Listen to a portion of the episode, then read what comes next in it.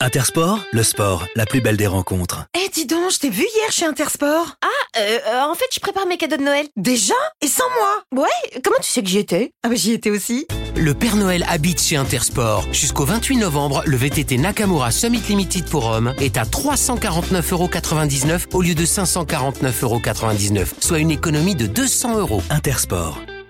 Voir conditions et liste des magasins participants sur intersport.fr. Click and collect, drive et livraison à domicile aussi disponible.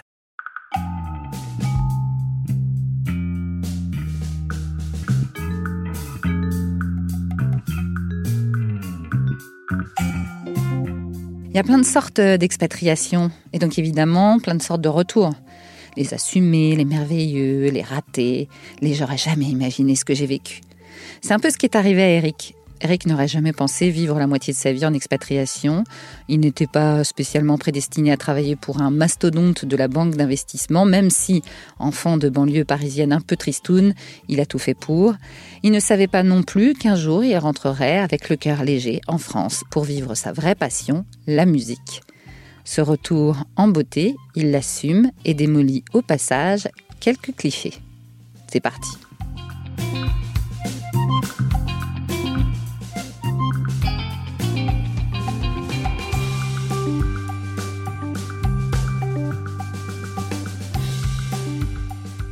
Bonjour Eric. Bonjour. Je suis assez contente euh, de te recevoir parce que euh, tu as une expérience de retour excellente. Et je dois avouer que dans Ex-Expat, c'est rare qu'on Mhm. parle de retour excellent. Mais avant de parler de ça, euh, bah, faut que tu nous racontes un peu quel est d'abord au départ ton, ton, ton, tes expatriations, parce que ça fait en fait très longtemps que tu es parti et tu es rentré il y a à peine deux ans. Exactement.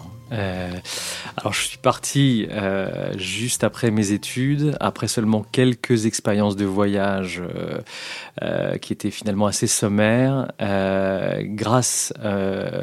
Fait, j'ai fait mon service militaire en coopération et j'ai décroché euh, un contrat euh, à New York, ce qui était absolument exceptionnel parce que je n'étais pas du tout pistonné et qu'en l'occurrence à l'époque, il y en avait que 100 par an qui étaient autorisés à aller à New York et bon, j'ai réussi à décrocher ça et j'ai travaillé pour une banque et c'était en 92. Je suis arrivé à New York, euh, c'était mon premier job, ma première paye, mon premier appartement et donc j'ai découvert cette ville bouillonnante, extraordinaire et je me suis construit euh, le début de ma carrière, le début d'être jeune adulte dans cette ville euh, absolument fabuleuse. Euh, et euh, et j'y suis en effet resté 4 ans. Parce que, euh, la, boîte pour qui je bossais m'a embauché après mes 18 mois de, de, de, service donc, à l'expatrié.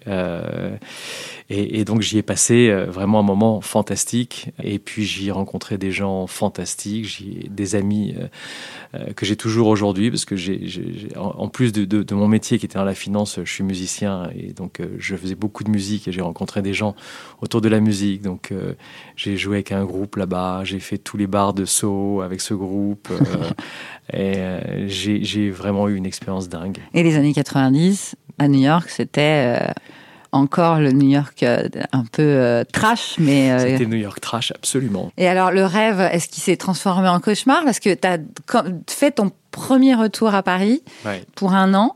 Euh, donc là, on est euh, mi-90, euh, ce qui n'est évidemment pas le Paris d'aujourd'hui non plus. Est-ce que cauchemar ou pas du tout Plutôt cool? Non, un peu cauchemar. Ah, tu vois, Comme quoi, il faut avoir une ouais. première expérience. Ouais. L'époque en question, j'avais décidé de rentrer à Paris parce qu'au bout de quatre ans, j'avais fait un peu le tour, ou du moins j'avais cru que j'avais fait un peu le tour. On fait jamais le tour de New et- York. on fait jamais vraiment le tour de New York. En fait, je suis rentré en France en me disant, bah voilà, ça y est, j'ai une expérience assez unique et euh, les gens vont me regarder, ça va super bien se passer et je vais être, euh, voilà, très bien reçu. Eh ben, pas ça du tout. n'a pas été le cas. J'ai été bien reçu dans un premier temps parce que mon expérience a impressionné et dans, dans le monde de, de la finance et tout ça, c'est quand même assez bien vu. Euh, mais ensuite, pour m'adapter au monde du travail parisien, Ça, ça a été un choc, j'avoue. D'ailleurs, ça s'est très mal passé parce que dans la boîte dans laquelle je suis rentré, je me suis fait virer au bout de six mois. Ah oui, d'accord. bon, ensuite, euh, j'ai retrouvé un autre job euh, et en postulant, euh, à l'époque, je, j'avais postulé à la fois pour, pour une boîte américaine avec laquelle c'est très très bien passé mais qui ne m'avait pas embauché et une boîte française. donc la boîte française m'a prise, mais ensuite, quelques mois plus tard, la boîte américaine m'a rappelé et m'a dit écoutez, on a un job pour vous à Londres. Euh, si ça vous va, euh, on y est. Mais t'as pas hésité, je suppose. J'ai dit banco, je suis parti. Donc c'est en 97, euh, je suis parti à Londres. Avant, avant de parler de Londres, excuse-moi, mais puisqu'on parle du retour dans ce podcast et surtout que tu as donc un bon retour depuis deux ans, est-ce qu'on peut déjà un peu comparer ce retour d'il y a près de 20 ans, 22 ans, et celui d'aujourd'hui? Est-ce qu'il y a des choses vraiment qui t'ont choqué dans la, dans la différence de, de retour? Je dois dire que euh, il est très probable que la plus grosse des différences est plutôt moi que, que la France. Euh, c'est-à-dire que je rentrais pas euh, au même âge, pas avec les mêmes volontés, les mêmes, les mêmes ambitions et, et, puis avec moins de vécu. donc je, été, euh, été un peu pris de court. Euh, et puis, la grosse différence pour moi, c'était vraiment le monde du travail, en fait. C'est-à-dire que le monde du travail franco-français, euh, euh parce que je suis rentré dans une boîte vraiment franco-française, avec des clients français, un environnement que français, euh, et ben en fait, j'ai eu énormément de mal à m'adapter. Déjà, un, parce que je pensais que j'étais plus exotique que je l'étais vraiment, parce que finalement j'étais plus exotique. Oui, j'avais une expérience à l'étranger, mais finalement j'étais un Français comme les autres. Et puis il fallait se prouver sur d'autres plans. Il y, avait un plan qui était moins... Euh, euh, est-ce que tu es efficace dans ton boulot? Il y, avait quelque chose, il y avait une dimension à la fois culturelle, j'allais presque dire politique, euh, d'un establishment parisien où les gens étaient déjà installés. Et quand vous y vous arrivez, les gens vous regardent bizarrement, il faut s'adapter, c'est très compliqué d'y rentrer. Euh, donc ça, ça a été pour moi un peu un choc culturel en fait. Évidemment, euh, là, aujourd'hui, euh, il y a deux ans, je suis rentré avec un setup complètement différent puisque j'ai pas eu à aller dans une boîte. Je me suis fait euh, ma propre carrière aujourd'hui. Je vis de mes propres moyens et j'ai mes propres envies. Et aujourd'hui, en fait, le monde, je le croque c'est moi qui le, entre guillemets, le, dirige d'une certaine manière. Est-ce que tu penses que tu aurais pu quand même, si tu y avais pensé, pu rentrer en faisant tes propres choses il y a 20 ans euh, et que ça aurait été aussi facile? Eh bien, je pense que non, parce que en fait, quand je suis rentré à Paris à l'époque, c'était quand même sacrément la crise aussi, en fait. En fait, j'ai pas un souvenir de d'avoir essayé de trouver du travail dans ma vie sans qu'on me dise c'est une crise énorme, il n'y a pas de travail. Et à l'époque, c'était le cas aussi, hein, c'était très très dur. Et puis, il n'y avait pas, en fait, un, un côté intéressant qu'il y a aujourd'hui, c'est que les jeunes et les gens qui abordent le monde du travail aujourd'hui l'abordent de manière très très différente.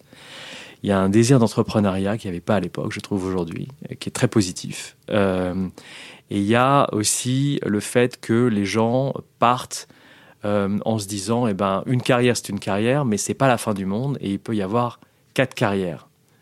Et donc l'approche du monde du travail est très très différente. À l'époque, c'était, il fallait que tu avais un diplôme, il fallait que tu rentres dans une filiale, et c'était bon, il fallait y aller pour 20 ans.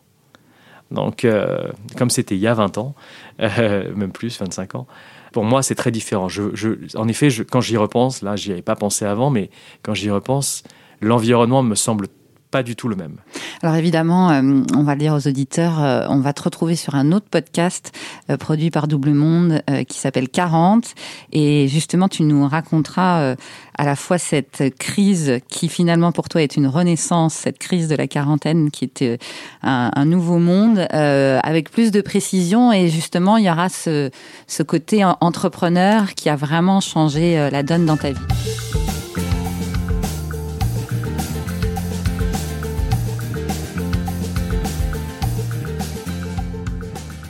Alors revenons à nos moutons, c'est-à-dire Londres, départ pour Londres, et là, euh, tu étais parti pour 21 ans ou pas du tout hein? Alors là, je suis parti euh, en me disant, euh, alors déjà, été embauché par une banque d'affaires américaine euh, qui est connue pour être euh, dure et voire la plus connue, la plus difficile et la plus euh, ambitieuse, euh, et euh, avec tout ce que ça traîne comme, euh, comme bagage et comme, comme espèce de, de, de, de réputation, euh, où si ça se passe pas bien, on te vire sur un siège éjectable immédiatement, ce qui en fait n'est pas vrai du tout, parce que la réalité c'est que... Mais c'est-à-dire, tu as le droit de nous dire ce- quelle boîte Euh, c'est La boîte, c'est Goldman Sachs. C'est Ah, d'accord, c'est une banque d'affaires. Ouais, euh, ouais, bien sûr. Et euh, la réalité, c'est qu'en fait, c'est tellement difficile d'y rentrer qu'une fois que tu es rentré, les gens veulent te garder parce que c'est ils ont ils ont tellement parié sur le fait que tu étais la bonne personne que Ils vont vont, pas- ils vont tout faire pour te garder. Il faut vraiment que ça se passe Ils vont mal. pas se Alors, renier. euh, ils vont pas se renier, exactement. Donc après, il faut performer, il y a pas de doute. Euh, et donc, quand tu y vas, tu te dis, est-ce que je vais y rester euh, six mois, un an, cinq ans ou 20 ans? Tu sais pas Non, vraiment. ouais. Bon. Et donc, moi, j'y suis allé en me disant, euh, bah, c'est une énorme chance pour moi. Je redeviens exotique parce que d'une certaine manière, je suis, je rentre dans une boîte américaine en tant que Français.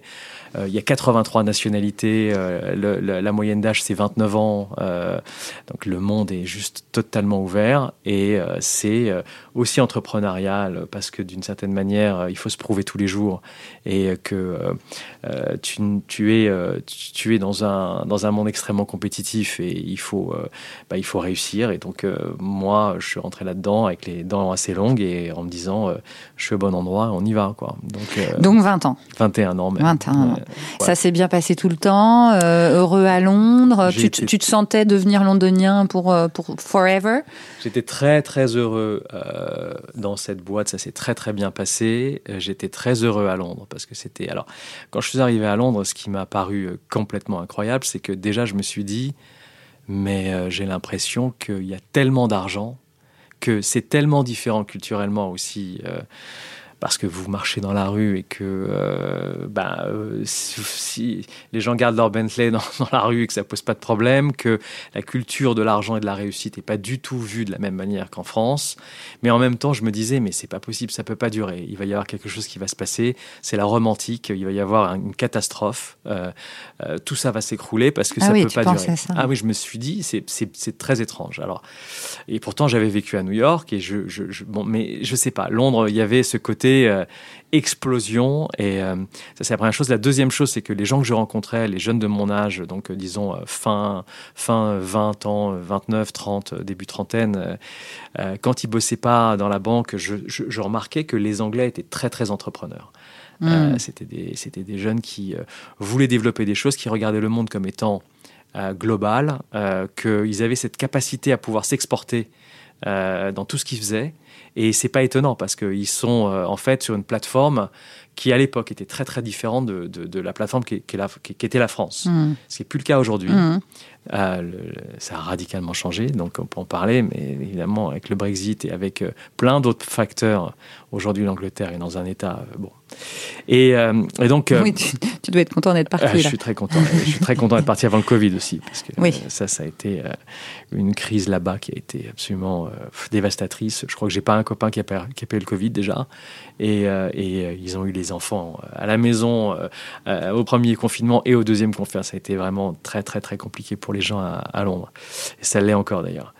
Euh, et, et donc à l'époque, quand je- quand j'y suis arrivé, c'était euh, c'était ça, c'était le, le monde, euh, le monde est Le monde est à nous. est à nous. ouais. Alors clairement, si maintenant tu es ici, c'est que tu as sûrement appris de tout ça, regardé, fureté, et que tout d'un coup, tu t'es dit maintenant, là, c'est bon, ça suffit, au bout de 21 ans Alors, euh, j'ai euh, évidemment euh, grandi dans un environnement où j'ai beaucoup appris du point de vue du monde des affaires, puisque j'étais au cœur de ça, de ses succès et de ses défaites, parce qu'il y a eu une énorme crise en 2009 que j'ai vécue à l'intérieur de la machine, parce que j'étais non seulement euh, dans une banque qui était euh, extrêmement ciblée par euh, ces problèmes-là, euh, la crise financière, on était au milieu, et j'étais en plus sur les produits en question euh, au milieu de, de, de- donc de la machine euh, à essayer de résoudre une crise qui était sans précédent. Mm. Et puis le monde a changé, le monde, le monde s'est transformé. euh, et aujourd'hui, en effet, euh, je, je trouve que les opportunités sont euh, tellement importantes partout avec euh, l'avènement d'Internet et euh, avec euh, la transformation des différentes entreprises euh, et des différents secteurs ben, en fait dans tous les domaines. Moi, je m'intéresse particulièrement à la musique, mais qui est totalement disruptée depuis des années et qui s'est retombée sur ses pieds. Donc, il y a des opportunités incroyables et, où c'est fascinant de regarder comment c'était, ce que c'est devenu. Mais voilà, le monde est comme ça. C'est-à-dire que le monde était d'une certaine manière et aujourd'hui, on se réveille, il est plus du tout de la même manière. Et il y a des gens qui regardent ça. Je parle avec des des fonds d'investissement de seeds, de, de, de, start-up, euh, et, euh, je, vois les succès phénoménaux de certaines entreprises, euh, c'est juste incroyable. Donc ça, c'est un autre. mais oui, mais bon, j'ai grandi dans un, environnement qui m'a quand même gardé l'esprit ouvert mm-hmm. sur, sur, les affaires et qui aujourd'hui me permet de me dire, eh ben, en fait, ma prochaine étape, c'est j'ai un volet artistique, mais j'ai un volet aussi euh, euh, financier et, euh, et d'investisseur, en fait. Et, oui, ça m'a définitivement ouvert. Et puis le fait de vivre à l'étranger aussi. Même si je trouve qu'aujourd'hui les jeunes sont très ouverts sur l'extérieur. Tu remarques que je suis assez positif dans, ouais, mais, mais, je trouve que, ouais, je trouve que en fait, le, le, le monde s'est rétréci. et donc tant mieux.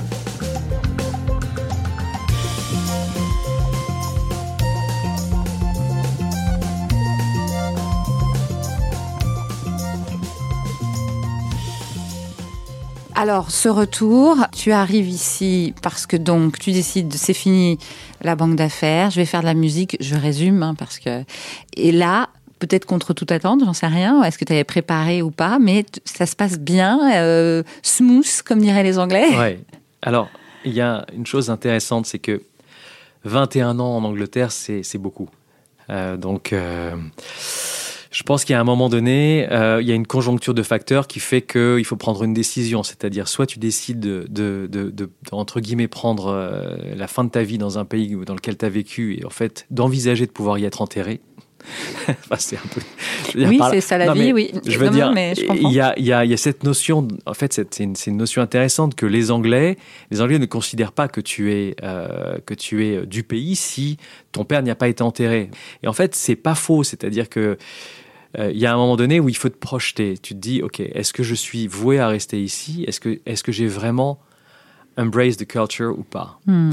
En fait, un truc intéressant avec l'Angleterre que je n'avais pas constaté avec, les avec l'Amérique, mais qui est quand même un peu aujourd'hui, euh, ce serait probablement le cas pour moi, c'est que en tant que Français, euh, il y a une, un gros problème d'identification culturelle avec, avec l'Angleterre. Hmm, hmm.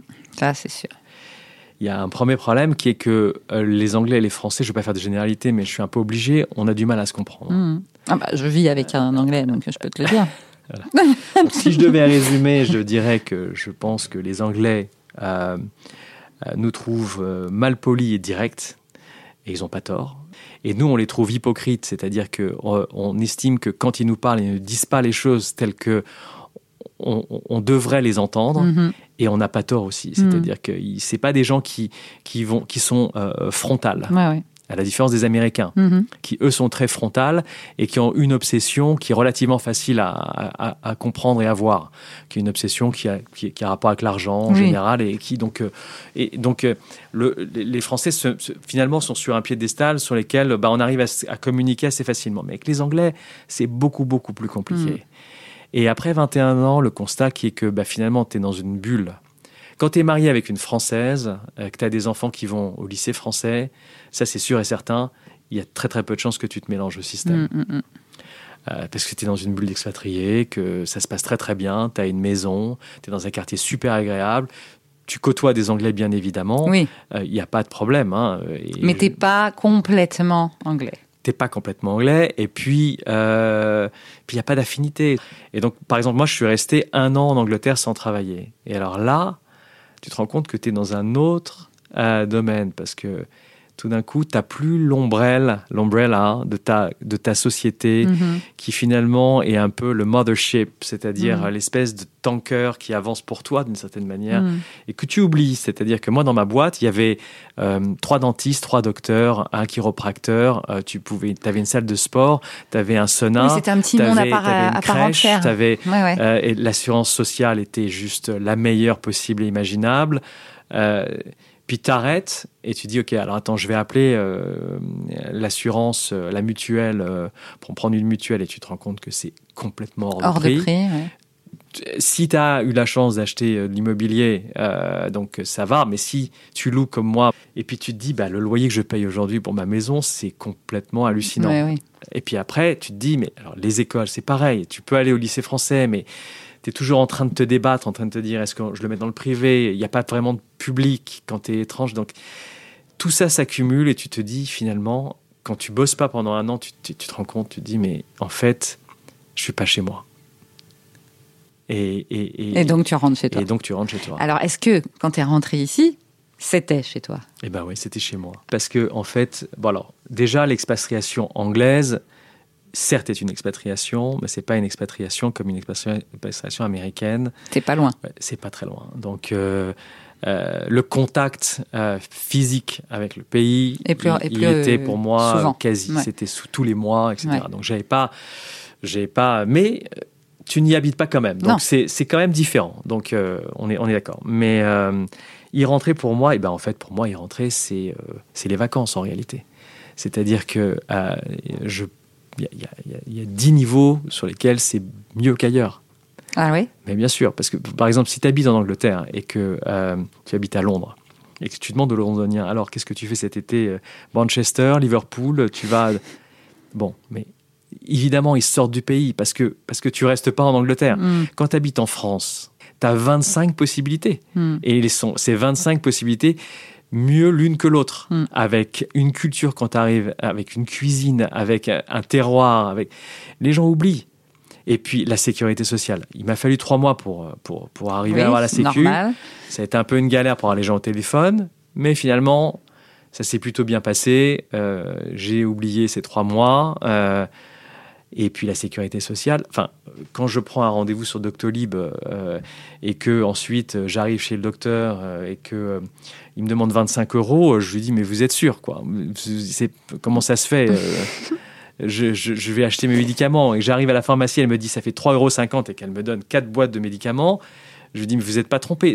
Donc en fait, Il y a un vrai choc là. Sur le... Mais enfin, non, mais on oublie ça. c'est-à-dire que c'est mieux à tous les niveaux. Ouais. Au niveau de l'infrastructure, au niveau de la culture, au niveau de la bouffe, au niveau de la sécurité sociale. Il n'y a pas photo. Et ce côté donc entrepreneur dont tu nous parlais tout à l'heure, donc tu t'es lancé euh, dans la musique, enfin tu as toujours fait de la musique, mais là euh, à, à temps plein. Hmm. Euh, ça aussi, euh, ça a été facile ou est-ce qu'on galère quand même un peu? Alors la musique en soi, euh, on peut en parler un peu, mais c'est de toute façon un métier dans lequel tu gagnes pas d'argent. Oui. à moins que tu sois euh, que tu sois off the chart et que ça commence à tourner vraiment, donc euh, peut-être que voilà. euh, Ah bah, il- croisons les doigts. il- voilà, c'est c'est euh, assez ironique de, de, de, de me mettre à croire à ce genre de choses à mon à mon âge à- à- dans le domaine de la musique, mais ça devrait pas l'être parce que si j'étais peintre ou euh, ou si j'étais euh, ou si j'écrivais des livres, on, on se poserait pas la question. Mais bon, je, je l'aborde avec tellement de positivité et en plus en étant confortable dans ma vie personnelle qu'évidemment ça se passe très Ouais, très bien. bien sûr. Non, la chose qu'il faut, euh, euh, là où il faut faire attention, je, trouve personnellement, c'est vraiment pas être avoir, des œillères et ne pas être totalement totalement fermé et obtus au fait que ben on est on est quand même dans un pays incroyable et que pour moi, en tout cas. euh, l'imp- L'impatriation ou mon retour, je trouve vraiment 80% positive. Ça fait du bien d'entendre ça. Sur ce bon retour, merci Eric. Merci. Et donc rendez-vous dans 40, le podcast, pour en fait euh, comprendre aussi euh, quel a été, et ce dont on n'a pas parlé ici, ce, cette espèce de bascule qui est arrivée il y a deux ans, euh, peut-être même un peu avant, en tout cas autour de la quarantaine, pour que tu décides de justement rentrer en France. Merci. Merci.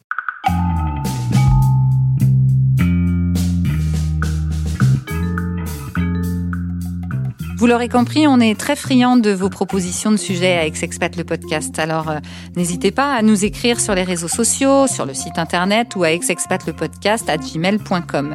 En attendant, évidemment, prenez bien soin de vous, partagez ce podcast à ceux qui en ont euh, sûrement besoin s'ils rentrent en France. Et puis, euh, mettez-nous des commentaires ou des étoiles, ou les deux, sur Apple Podcast, parce que, j'insiste, c'est comme ça qu'on peut continuer à peut-être vous aider, ou en tout cas à parler du retour d'expatriation.